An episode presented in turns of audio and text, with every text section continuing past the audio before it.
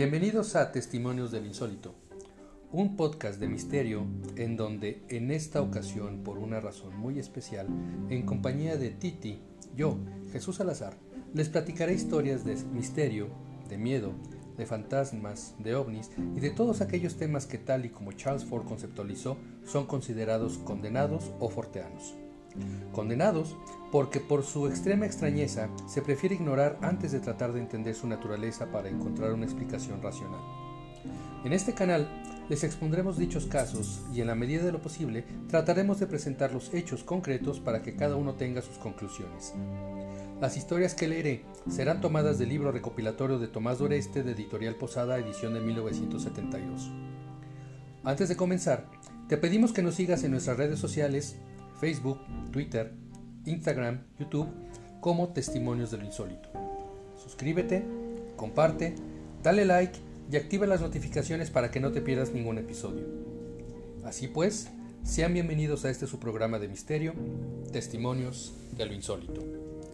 Y como les dije en la introducción de este, de este capítulo, por esta ocasión este, muy especial, vamos a hablar de un tema eh, relacionado con algunas de las historias que se incluyen en el libro de Testimonios del Insólito, pero vamos a ahondar un poco más y de manera más directa con el tema de eh, la visión extraocular.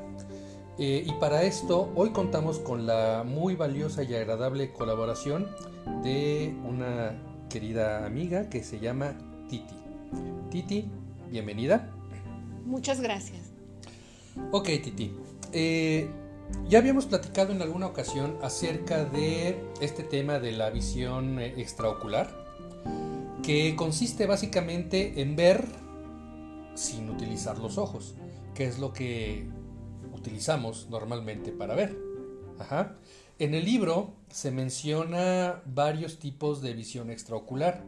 Se menciona eh, el que se puede ver a través de la piel, que se puede ver a través de, las yemas de los dedos y este, que esta visión, según la gente que lo, que lo ha reportado hacer de manera más o menos natural o casual, eh, se da de una forma justamente eso, natural, que no, no se han preparado especialmente para tener este tipo de habilidades. Sin embargo, como lo platicamos en aquella ocasión, que, tú y yo platicamos de, este capítulo, eh, me comentaste que efectivamente es posible desarrollar conscientemente estas habilidades. Incluso, eh, eh, no sé si has escuchado hablar de Jacobo Greenberg. Sí, claro que sí. Jacobo Greenberg, entre otras cosas, su campo de estudio se extendió a este tipo de casos, a desarrollar la visión extraocular eh, con niños con ciertas características especiales y los reportes de Jacobo Greenberg, que dedicaremos un capítulo especial a, su trabajo y a su desaparición entre, entre comillas misteriosa. Eh, vamos a platicar hoy un poco acerca de la experiencia que Titi ha tenido eh, con respecto a, este tipo de habilidades desarrolladas conscientemente. Para lo cual, Titi, te voy a pedir, por favor, que nos platiques cuáles son tus antecedentes y cómo fue tu aproximación a este tema en particular. Mm, pues yo no me reconocía con ninguna habilidad especial, más que la de un ser cotidiano que quería estudiar, aprender. En el interín eh, empiezo a darme cuenta, por ejemplo, que era muy perceptiva con los olores y que olores no existían en realidad para los demás, pero yo sí los olía. ¿Olores? Ok. Y luego asocié que los olores se debían a determinadas cosas. Ok. Y un día platicando en familia, a mi hermana le pasaba lo mismo, pero lo callaba. Lo que era común en mi familia era ser ensoñadores a través de sueños podíamos saber cosas que iban a ocurrir. O a veces teníamos asociaciones con recuerdos que no habíamos vivido, pero que tenían que ver con mi familia. Mi mamá era la que más lo contaba. Pero después, hablando en familia, con mis hermanas, vimos que algunas de nosotras tenían esa habilidad en soñar. Eh, que no es soñar, es otro plano, es otra forma.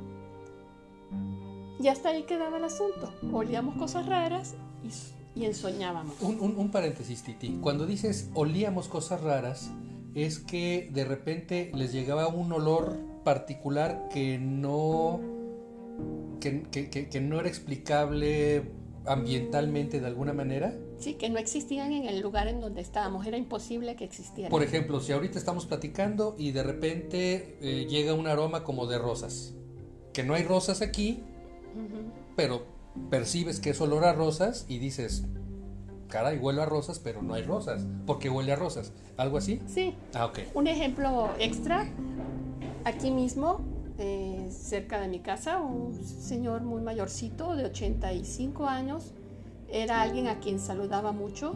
Un fin de semana me voy de viaje y cuando regreso me doy cuenta que ya no sale a comprar el periódico.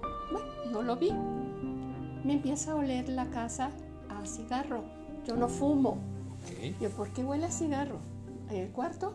Y entro al cuarto y ya no huele a cigarro y vuelvo a entrar. Huele a cigarro.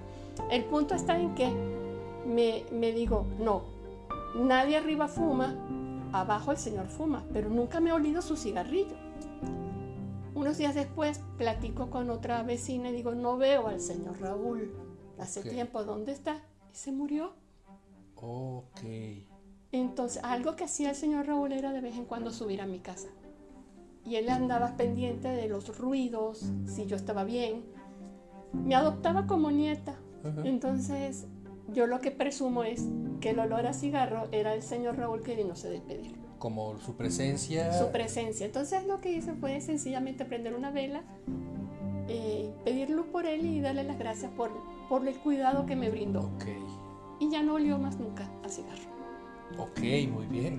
Esa, eh, esas son el tipo de asociaciones que termino haciendo. ¿Por Ajá. qué cigarro y no otra cosa? Claro. Entonces ahí encontré aparte, la asociación. Y aparte la, la eh, eh, coincidencia o la este ¿cómo se llama? ¿Cómo, cómo lo decía este Jung? Este la sincronicidad uh -huh. de que percibes el olor y poco después te enteras que el señor había fallecido.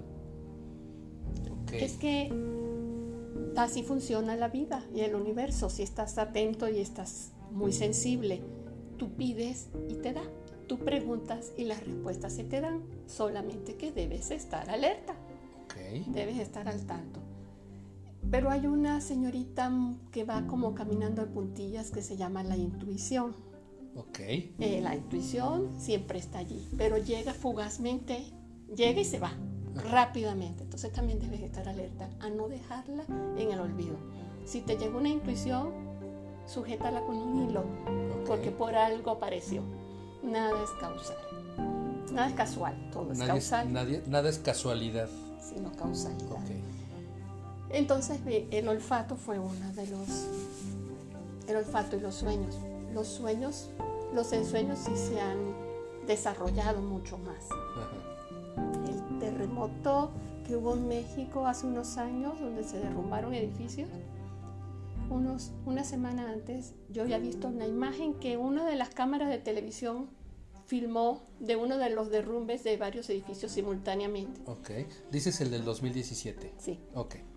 Ese lo, lo vi en un ensueño, yo dije, no es aquí en Guadalajara porque no hay ese espacio, ese lugar no es así. No lo reconociste. Yo, yo sabía que no estaba yo en peligro, yo era como una simple observadora flotando. Ok. Y dije, pero va a ser muy feo. Se derrumba como, como arena. Ajá. Cuando pusieron la imagen en televisión, dije, esa fue la imagen que yo. O sea, literalmente viste la imagen que se vio en televisión, tú la viste antes en una ensoñación. Ok. Eh, digamos que en esos dos planos podría yo funcionar con esa solvencia, con esa facilidad. Pero mi cabeza muy racional, muy cuadrada, bloquea otras, el poder, el poder ver o el poder escuchar o el poder sentir con las manos. Haciendo vipassana, que es una técnica oriental hindú en Venezuela. Este, allí aprendí cómo relajar y bajarme a otros niveles de conciencia y sorpresivamente empecé a, a hacer, a sentir con la mano cosas en la gente. Ok. Em, o a tener percepción de este definitivamente no, peligro. También en los camiones había momentos en que me tenía que desplazar del lugar porque el dolor de panza o de corazón o de cabeza repentino, o cuando llegaba gente a sentarse cerca, yo no lo aguantaba. Okay. Yo lo que hoy en día presumo es que esa gente tenía o dolor de panza, o le dolía el pecho, o le dolía la cabeza. Okay. Y, de alguna manera tú y lo... yo percibía. Lo que sucede es que con hacer tanto el vipassana o hacer meditaciones, te vuelves sensible más allá de tu cuerpo físico. Yo siento, yo, creo que tenemos un cuerpo físico, un cuerpo emocional y un cuerpo energético. Y ese cuerpo energético eh, se va despertando cada vez más. Está ahí siempre, pero se va despertando, se va volviendo más sensible, más sensible. Todos lo tenemos, pero no todos lo tenemos desarrollado. El cuerpo energético todos lo tenemos, lo que tenemos desenchufado son las conexiones. Okay para recibir la información que ese campo energético te está enviando a tu cerebro y está en este momento desactivado en, tu, en tus glándulas eh, específicas. Entonces, la única forma que yo he encontrado o la que yo viví era meditar, meditar, meditar y exponerme a circunstancias para poder aprender a ver. Entonces, en, el interín aparece el oído cuando desagradablemente se me adhieren alguno que otro muerto que habla. Y yo decía, yo no estoy loca porque yo sé quién soy, yo sé que estas cosas yo no las hago ni me interesa, pero me dicen que hay que hacer cosas. Eh, logro que alguien me ayude y me lo saca y ya vuelvo a no escuchar voces. O sea, tú literalmente escuchabas voces como tú escuchas mi voz ahorita. Sí, pero dentro de mi cabeza, espérate, dentro de mi cabeza. Okay. O en otra ocasión fue en el oído, como si me, me dijeran cosas ahí en el oído, muy desagradable. Porque las cosas muy gratas dan tranquilidad, bienestar, estas otras dan, uno se eriza, uno se siente pesado, lento, confundido y no todo esto es muy desagradable, o sea, todas estas sensaciones deben ser desagradables, incómodas. Depende de quién te lo está generando. Ah, ok. Porque a otras veces han sido este, dobla por aquí y me marcan por dónde debo ir. Ahí es una sensación, allí lo que oigo y lo que siente mi corazón es, dale, sí, con esa intuición que... Sí, la intuición, llame la intuición o es una entidad o es mi ángel de la guarda, quien sea, lo que sea que esté dentro de mi campo. Y, en el corazón siento, ahí sí. Y he tenido muy buenas. Yo con razón, por aquí era. Em, y con la sensibilidad en las manos, un buen día eh, trabajando en lo que trabajo, tengo que hacer mucho contacto físico con, con pacientes un buen día mis manos empezaron a mover solas. Yo decía, pero yo no las estoy manejando, pero se me están yendo encima del paciente, estaba en camilla el paciente y yo empiezo a mover y digo, ¿qué es lo que es lo que estoy haciendo? Esto no es normal, no hay ninguna técnica que yo conozco.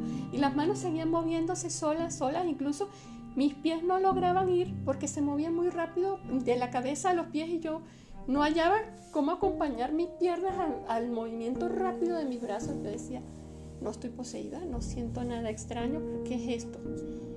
Esa fue la primera vez en la que mi razón se tuvo que detener o la, o la detuvieron para dejarme fluir en el hacer y sentir con las manos. Ok.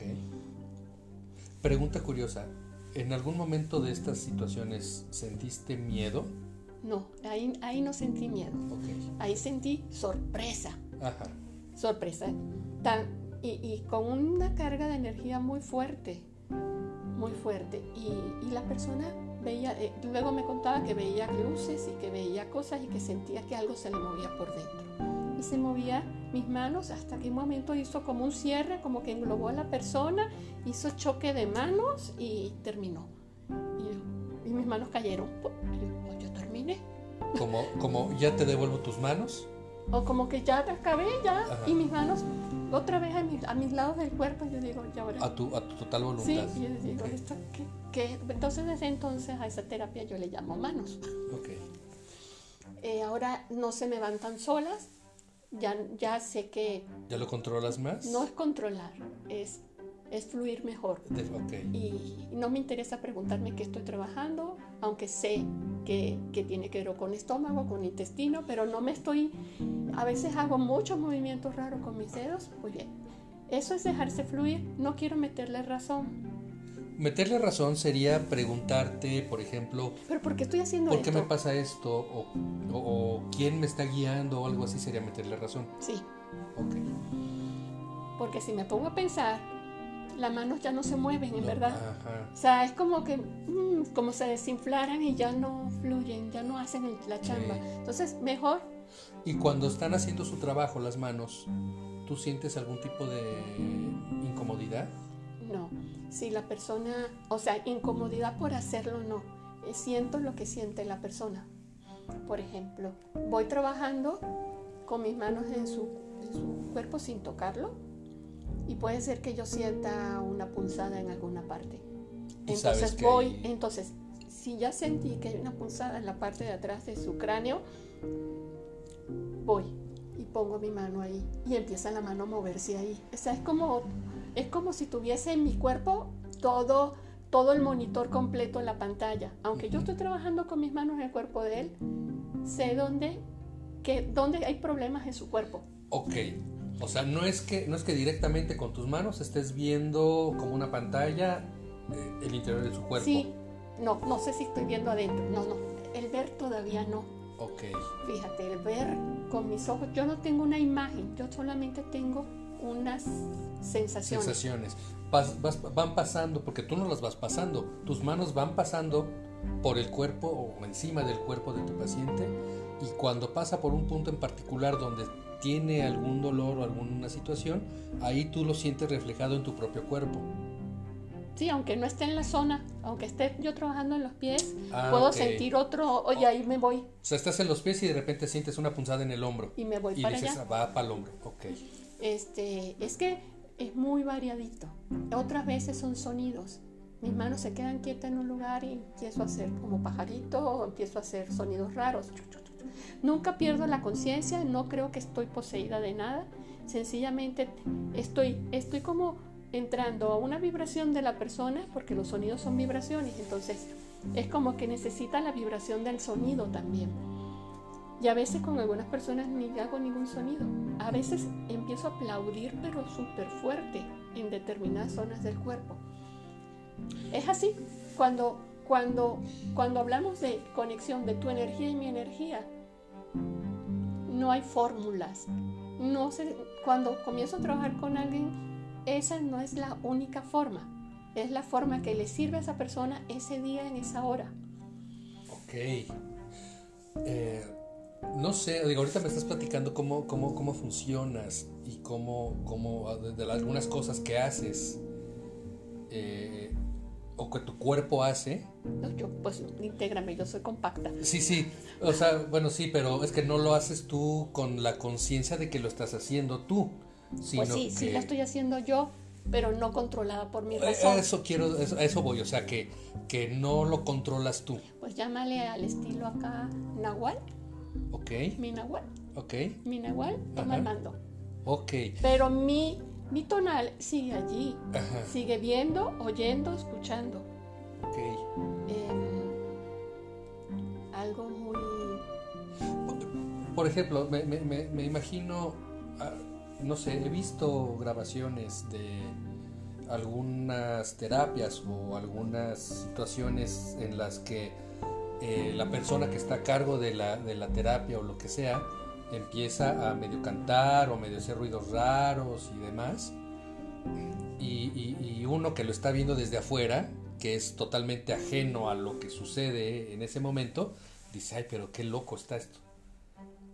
Eh, y, o sea, uno en su ignorancia dice, ay, pero ¿por qué hace tantas locuras, no? O sea, ¿por qué el, el gritar o el, o el, cantar o el, por ejemplo, te dices que de repente aplaudes muy fuerte, ¿no? Eh, eh, no, no, no, eso no interfiere con, con, tu paciente, o sea, tu paciente no se saca de onda por esa, esa forma de trabajar en ese momento particular para él. Quizá alguno habrá brincado este, pero cuando están profundamente, cuando el, cuando el paciente se entrega a ser ayudado, a veces hasta medio se adormita. Y, y, algunos incluso que son muy, muy abiertos de conciencia, incluso se van y, ven cosas y están soñando mientras estamos trabajando. Y dicen, mientras estuve allá vi esto, vi aquello, y no se acuerdan del aplauso o no se acuerdan de los cantos, andaban en otro, en otro plano en otra dimensión o no sé, o dormido sencillamente, pero no, no, no se impactan. Ya antes yo me, me quedaba raro de lo que me salía por la boca o, o incluso dar golpes contra el piso con mis pies, como dar zancadas así, este, o hacer gruñidos cuando ha tocado sacar algo que tiene que no es bueno. Ok. Eh, entonces, también me, me ha ayudado a veces en tener un bálsamo, una esencia. Cuando me viene la vocecita y me dice bálsamo, bálsamo, bálsamo. Entonces ahí siempre tengo uno. Ni siquiera es porque lo decido, sino porque me soplan. Yo uso el bálsamo y, y así. Eso, eso cuando se trabaja con una persona. Ahora, pudiera ser esto más bien habilidad extrasensorial. Es decir, no estoy tocando a la persona, sin tocarla sé por dónde hay que andarle. Eh, en lo de leer con los dedos, eh, como tal leer no lo, no lo leo.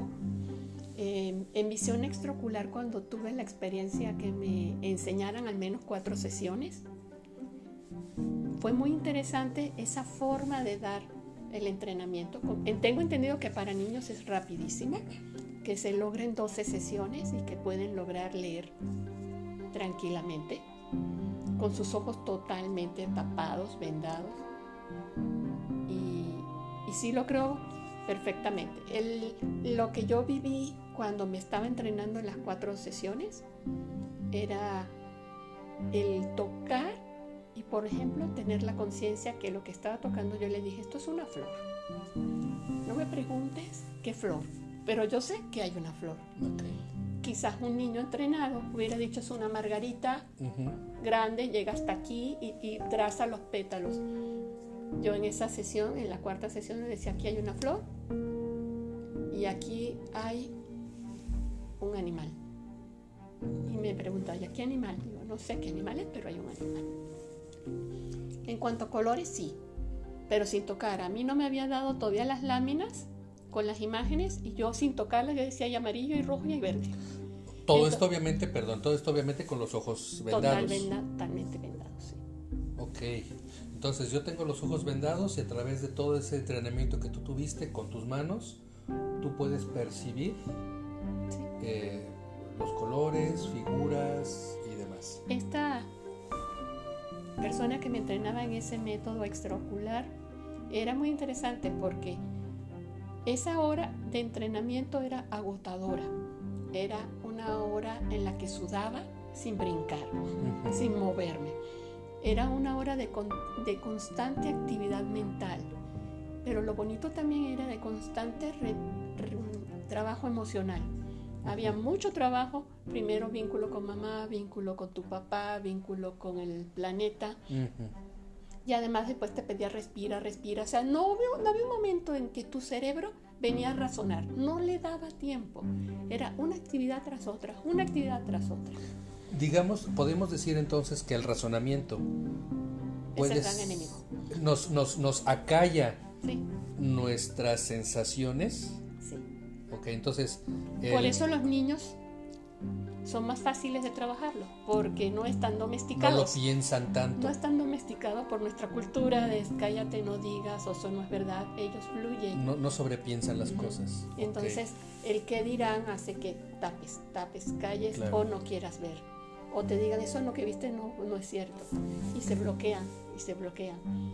Eh, entonces, si el, el prejuicio, el condicionamiento social, la racionalización es un obstáculo para esto. En dejarse fluir y confiar, sí fluye. Que para un adulto es muy complicado. Oh, sí. Porque estamos llenos de prejuicios, estamos llenos de ideas preconcebidas, estamos llenos de, de mentiras que nos contaron y que nos creímos, y de, y de eh, escepticismo. No del sano, sino escepticismo del no lo creo porque no lo creo, punto. Mm. ¿No? Sí, el ego, el ego, el ego inflado en los niños no está. Para los niños todo es posible. No hay nada imposible. Ese niñito de cuatro años que le pide a su mamá, a su papá, yo te ayudo a cargar la bolsa. Y la bolsa es tan pesadísima, pero él no está pendiente si está pesada, quiere cargarlas. En vez del adulto antes, ve, no, yo no voy a poder con esa bolsa ni lo intento. Para el niño no hay imposible. Por eso para él hacer esto es mucho más sencillo. Por eso sí la invitación que hacía Jacobo y también esta persona que me lo estaba enseñando estaba buscando niños. Ella incluso estaba buscando niños con, eh, le faltaba para certificarse una persona con síndrome de Down, con retardo mental, porque también funciona para ellos. La única limitante en esta técnica que no se puede usar es que haya nacido invidente. Okay. Puede que haya perdido la visión en el camino, no hay problema. incluso esas personas no van a necesitar bastón. Pueden caminar en las calles tranquilamente y van a ver a todo el mundo, aunque sean ciegos. Eh, de hecho, en el libro, en Testimonios del Insólito, hay un, hay un relato de una persona de la India que se fue a estudiar a Estados Unidos, que perdió la vista justamente eh, a una muy temprana edad y cuando llegó a Estados Unidos tuvo problemas porque le exigían que utilizara el bastón y él decía, pues que no lo necesito, yo puedo ver. Entonces, pues obviamente son, son cosas que, que, a nuestra sociedad nos impacta y decimos, no, ¿cómo crees? O sea, y tienes que usarlo porque es la legislación, ¿no? Lo, lo bonito de esta técnica es que no solo cambió, no solo cambia el hecho de que ya puedas ver incluso visión 360 grados. Eh, porque lo que, en lo que íbamos en la cuarta sesión era eh, subir mi, mi, conexión divina y como si fuera un ojo por encima de mi cabeza, hasta un metro. Y, y, en función de allí arriba, mi visión no está dentro de mis ojos, mi visión está en mi cerebro, pero la sube. Y, es con eso que yo miro, yo no me tengo que voltear para ver lo que está detrás yo sé lo que hay atrás, con detalles. Entonces te imaginas estos nuevos niños que tienen conciencia, porque además lo bonito de esto es que son niños conscientes y de buen corazón. Eh, la persona que me lo impartió expresó en su página de Facebook cómo cambió su propio hijo. De ser un chico mal portado, expulsado de dos escuelas, con déficit de atención, hiperactividad y qué sé yo, a la última escuela en la que estuvo cuando los llamaron a los papás, ellos pensaron, nos lo van a expulsar ahora también de esta, pues no lo llamaron para felicitarlos porque era excelente, eh, muy bien portado y además el mejor en robótica, a pesar de que nada más tenía tres meses en esa nueva escuela. Tan bueno fue que representó a su escuela en el Campeonato Nacional Mexicano y ganó. Okay es un chico consciente de la naturaleza, preocupado por conservar el entorno, por mantenerlo sano, preocupado por sus compañeros, cuando antes era el conflictivo. Entonces, es bonita esta forma de trabajar porque no es solo desarrollar una habilidad sensorial, es desarrollo humano integral para un buen bienestar, un buen ser humano. En general, claro. Y, y, yo entiendo que eso se logró por al menos esas solo cuatro sesiones que pude recibir porque es que trabajaba en la relación con tu mamá, relación con tu papá, relación con tu familia, relación con tu país. Entonces, y yo no sé qué más se trabajaba a nivel emocional porque no terminé las 12 sesiones. Es toda una terapia. Es una terapia, es un entrenamiento. Ok. Para los adultos no van a ser 12, probablemente sean más, pero para los niños con 12 son suficientes. Ok. Este, y es muy bonito ver la propia experiencia de ella en su familia. Fíjate que, eh, o sea, me, estás contando este testimonio tuyo de primera mano y a veces tendemos a pensar que estas cosas son como que maravillosas, ¿no? Como que eh, tienen que ver con, con cuestiones eh, con cuestiones este, ocultas o cosas eh, obscuras, ¿no? Sin embargo, ahorita como tú me lo estás platicando es completamente lo contrario. O sea, es, es una desarrollar una habilidad a través de un entrenamiento para algo positivo y no solamente en un plano.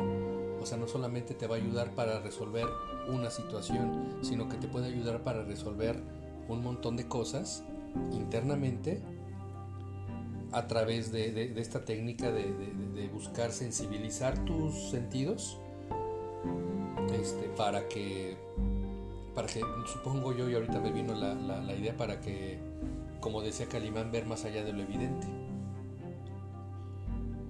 Sí es que esta técnica al menos como yo la recibí no solo trabaja a nivel consciente es trabaja a un nivel subconsciente.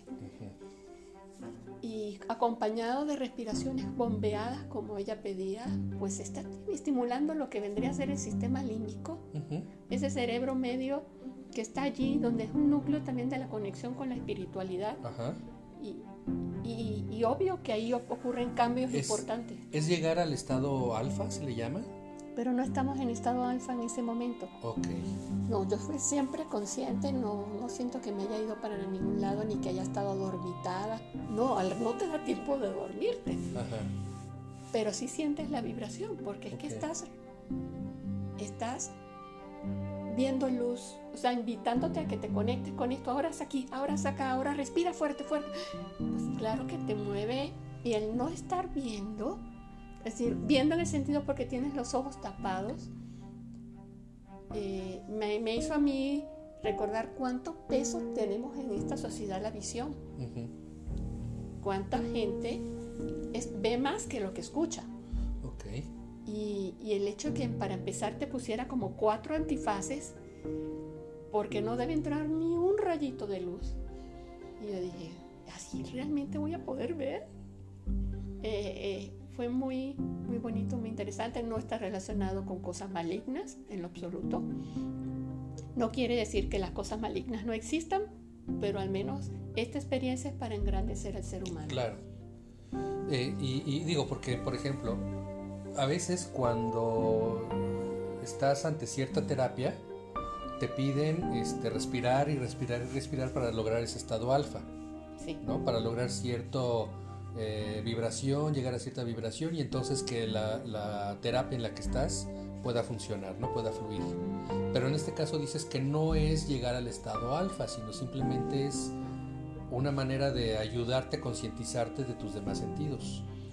Es que también respirar implica subir energía bombear. Entonces cuando me pedía respirar, y no recuerdo exactamente, pero tal vez también subir, subir el foco de la zona de la pelvis a más arriba, digamos chakra 1, chakra 2, chakra 3, para que suba la energía hasta arriba. Y arriba es que puede subir y salir. Eso es lo que también se hace en Vipassana o, o estas técnicas de meditación de Ramta. La respiración es básica. Sin respirar, si no respiras, no llegas a ningún plano. No necesariamente tiene que ser respiración fuerte, porque hay otras respiraciones que son más bien sutiles, que ni se oigan. El vipassana es respirar sutilmente, solamente sentir la respiración, el cosquilleo debajo de la nariz al principio para que luego te conectes con sentir. Pero al fin y al cabo, hay que conectarse con sentir la respiración. Eh, y eso logra conectarnos. Fíjate que importante es la respiración, no solamente para esto, sino para vivir todos los días y cómo se nos olvida de incluso respirar, eh, saber respirar. Es decir, eh, generalmente cuando yo estuve en teatro, eh, hacíamos ejercicios de respiración para la proyección de la voz. Y cuando eso sucedía, eh, nos pedían que infláramos no los pulmones, no el pecho, que la respiración profunda no es en el pecho, porque nos dicen respira profundo y lo que hacemos es e inflamos el pecho y pensamos que esa es la respiración profunda. Pero la respiración profunda es irte hasta el estómago, pasar el diafragma e inflar el estómago. Esa es la, verdadera respiración profunda. Y, y, sucede que se nos olvida cómo respirar correctamente conforme vamos creciendo.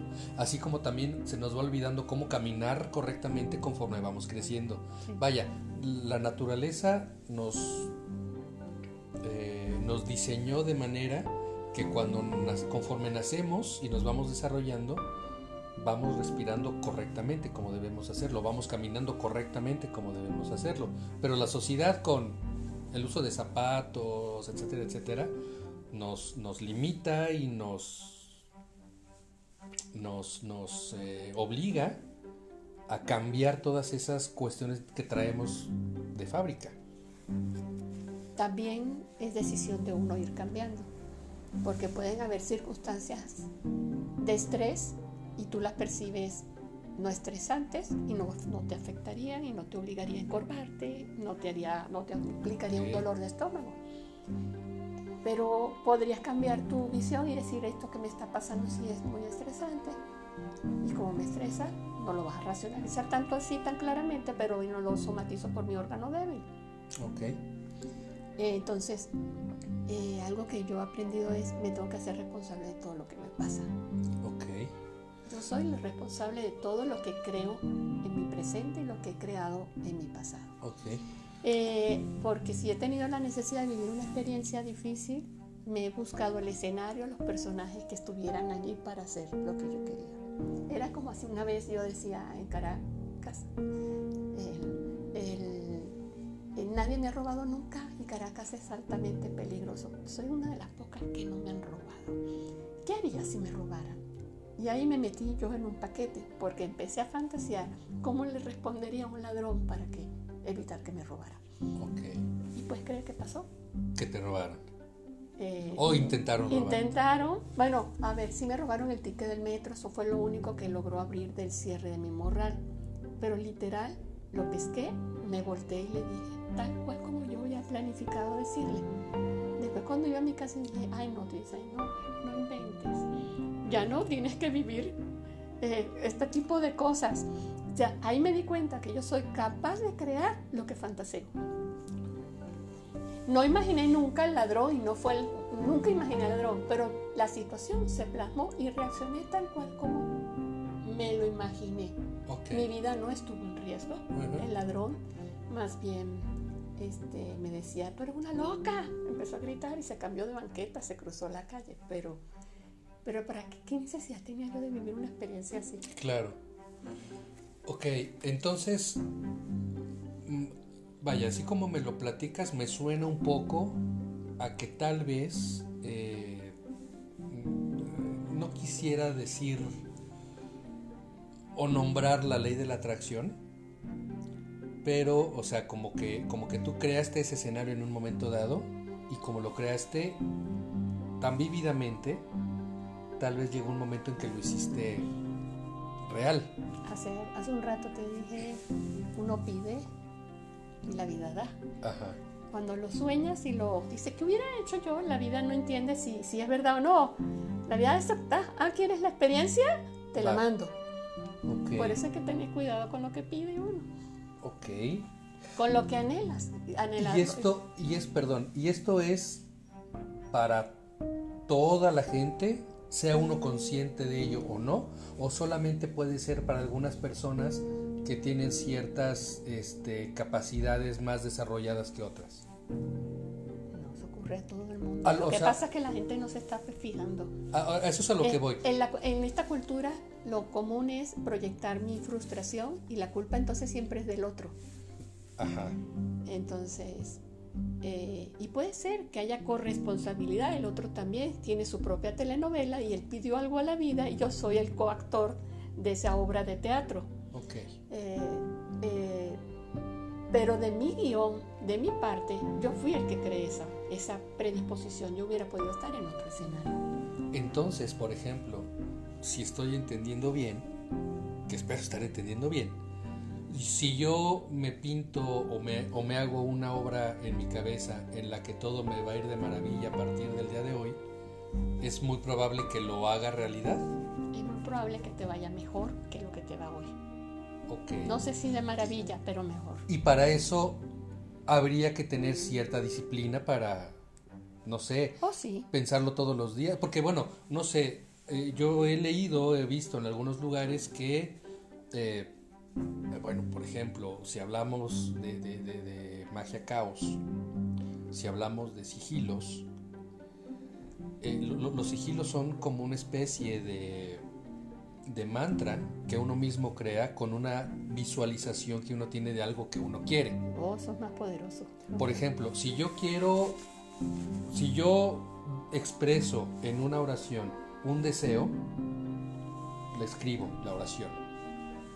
Y a esta oración le quito las vocales y me quedo solamente con las consonantes. Y entonces ya no dice eh, yo quiero X cosa, sino nada más dice y cur uh, X cosa, y cur something, algo más, ¿no? Y ese Iker something, eh, Iker algo más, lo, lo trato de plasmar en un dibujo o en un diagrama que tenga algo que represente algo para mí, pero como yo estoy haciendo este diagrama con base en mi oración de algo que yo quiero y que ya visualicé, si yo lo pongo, si yo hago ese diagrama y lo pongo eh, junto a mi cama, antes de dormir me lo voy a ver y, y, me voy a acordar que ese diagrama significa lo que yo quiero y me voy a despertar y me voy a despertar viendo lo que yo quiero. Y entonces eventualmente eso que yo pensé que, que, que, que escribí como una oración, eventualmente se estará haciendo realidad. Uh -huh. es, es, es, correcto. Sí. Pero obviamente necesitas la disciplina. Y estar pendiente de no pensar el, la idea contraria a lo que estás anhelando. Por eso necesitas Por el disciplina. sabotaje. Sí, y necesitas frecuencia. No digo mucho tiempo ni cuánto tiempo, porque la fuerza de pensamiento y el poder personal es diferente. Es, claro, es personal. Fíjate, eh, cuando tenía 10 años me diagnosticaron lupus eritematoso sistémico. Cuando tenía 14 años tenía compromiso renal y había entrado por problemas de agua en los pulmones.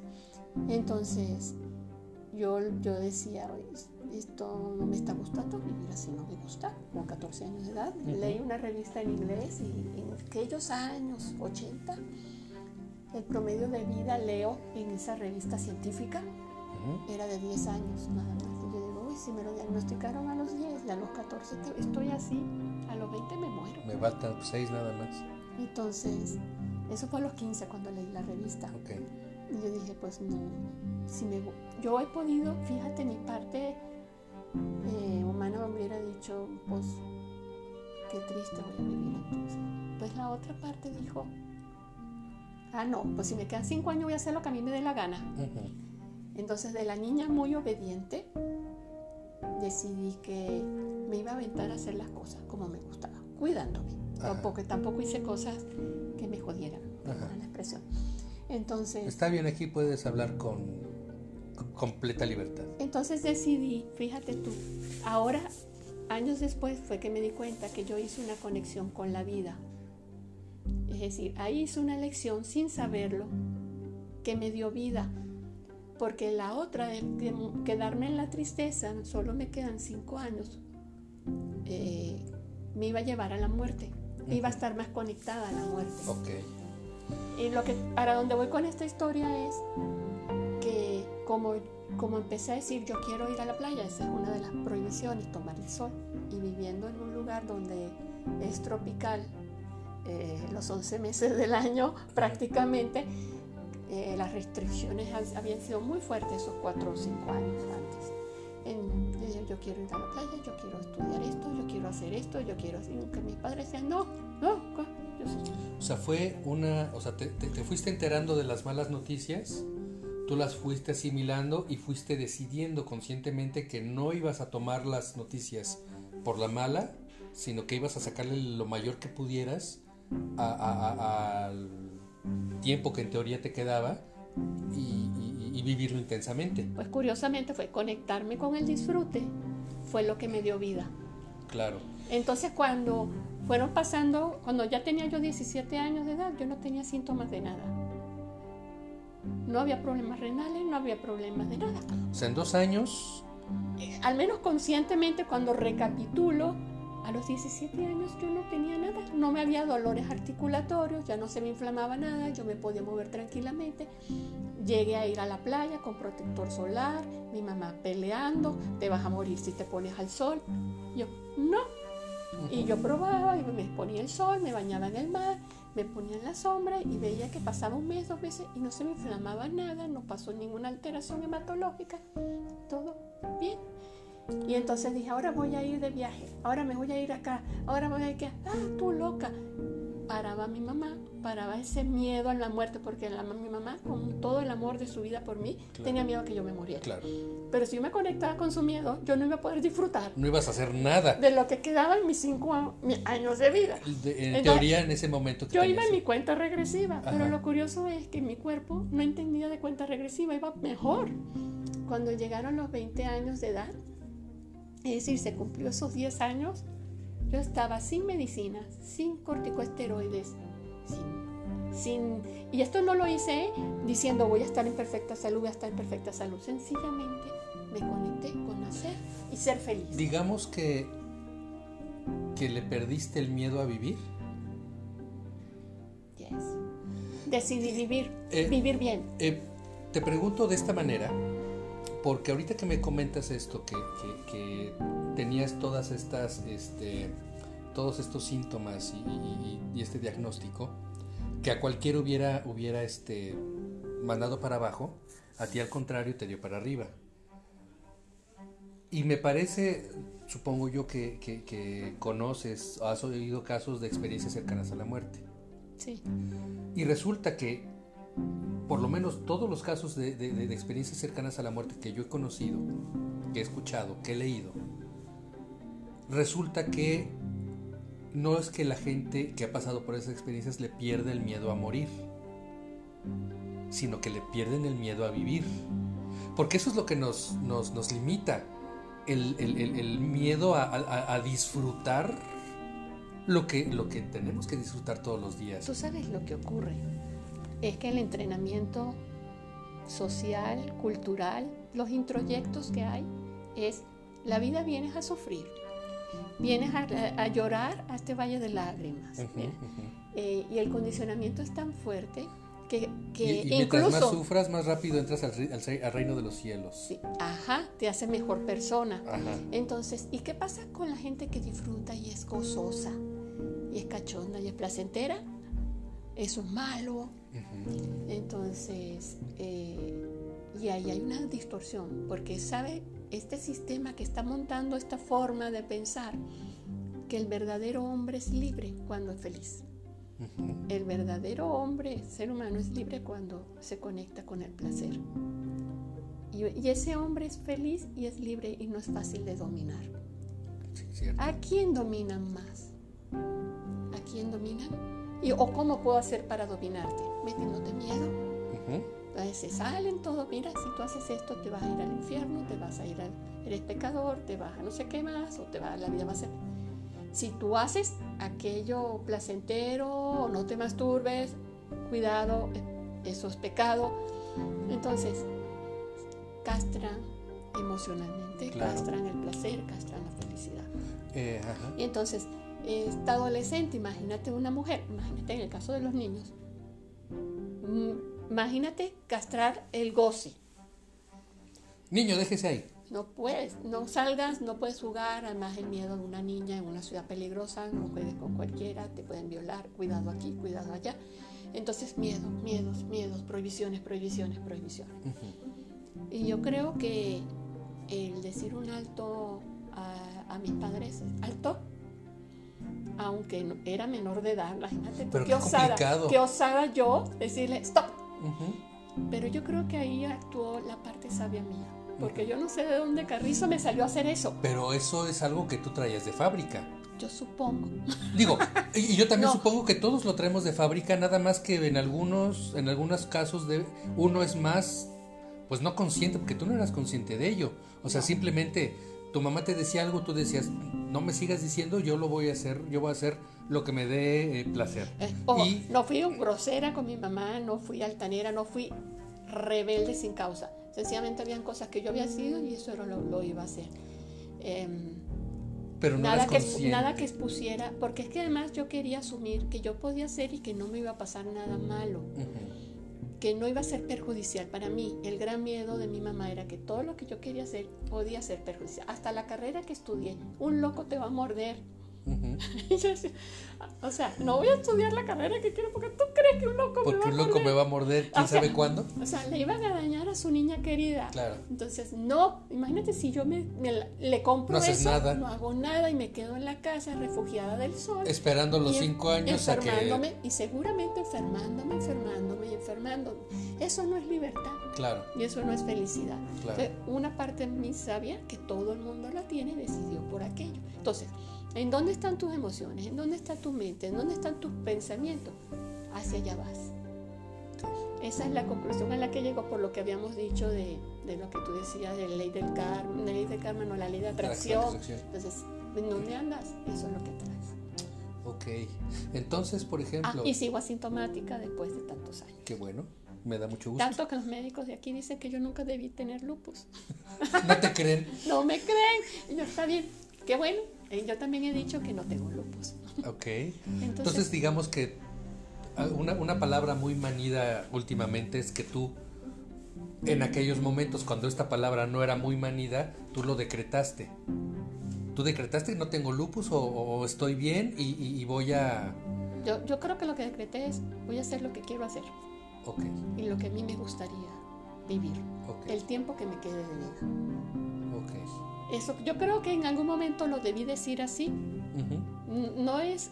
No eres consciente de... De dejar de lupus, porque es que yo en ese momento no, no decía, ya no tengo lupus. Yo no, yo nada más decía, voy a hacer lo que quiero hacer. Porque era tanta las prohibiciones.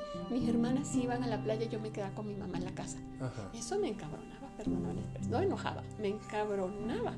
Entonces, todos querían un bronceado bonito. Yo era blanca como una leche. Yo también quería bronceado de mis hermanas como los otros adolescentes. Entonces, ahí dije, yo voy a vivir, si son cinco años, el tiempo que me quede de vida voy a hacer lo que a mí me gusta hacer, cuidándome, porque no, yo no tenía eh, tendencias autoagresivas, a excepción del mismo lupus, porque el lupus es una enfermedad autoinmune, me autoagredo.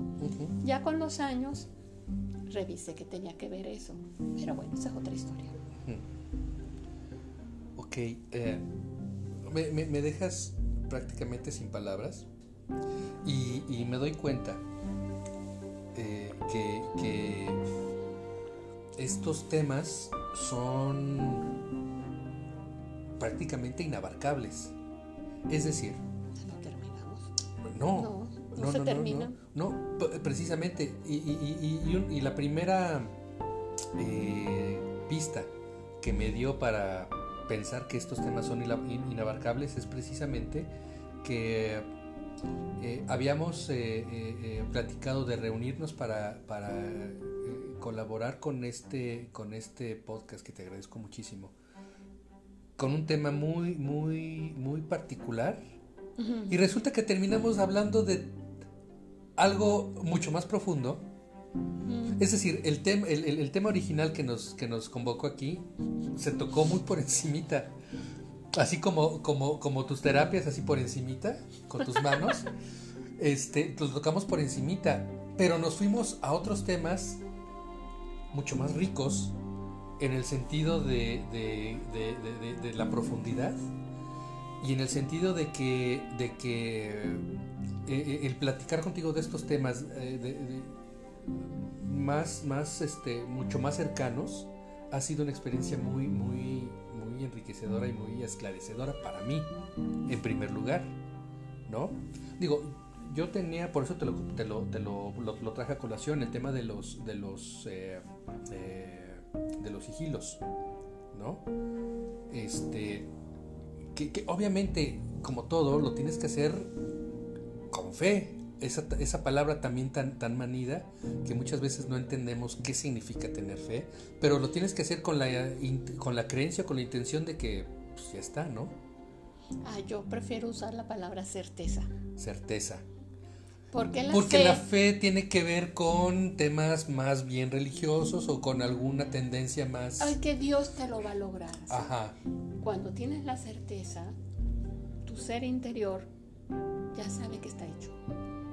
Certeza. De que eso es, eso es, eso es un hecho. Eso, eso es que es como, como tocar el enter, la tecla del enter y la pantalla se mueve, algo en la pantalla se mueve. Así es, certeza es, ¿qué va a suceder?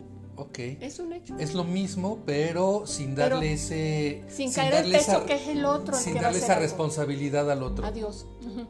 Y ¿Ya yo sé, vas? que Dios, yo sé que Dios va a intervenir, Ajá. Pero no le das la responsabilidad a Dios. porque yo me hago responsable de que yo construyo cada paso. Esa palabra, esa palabra es además es mucho más asertiva.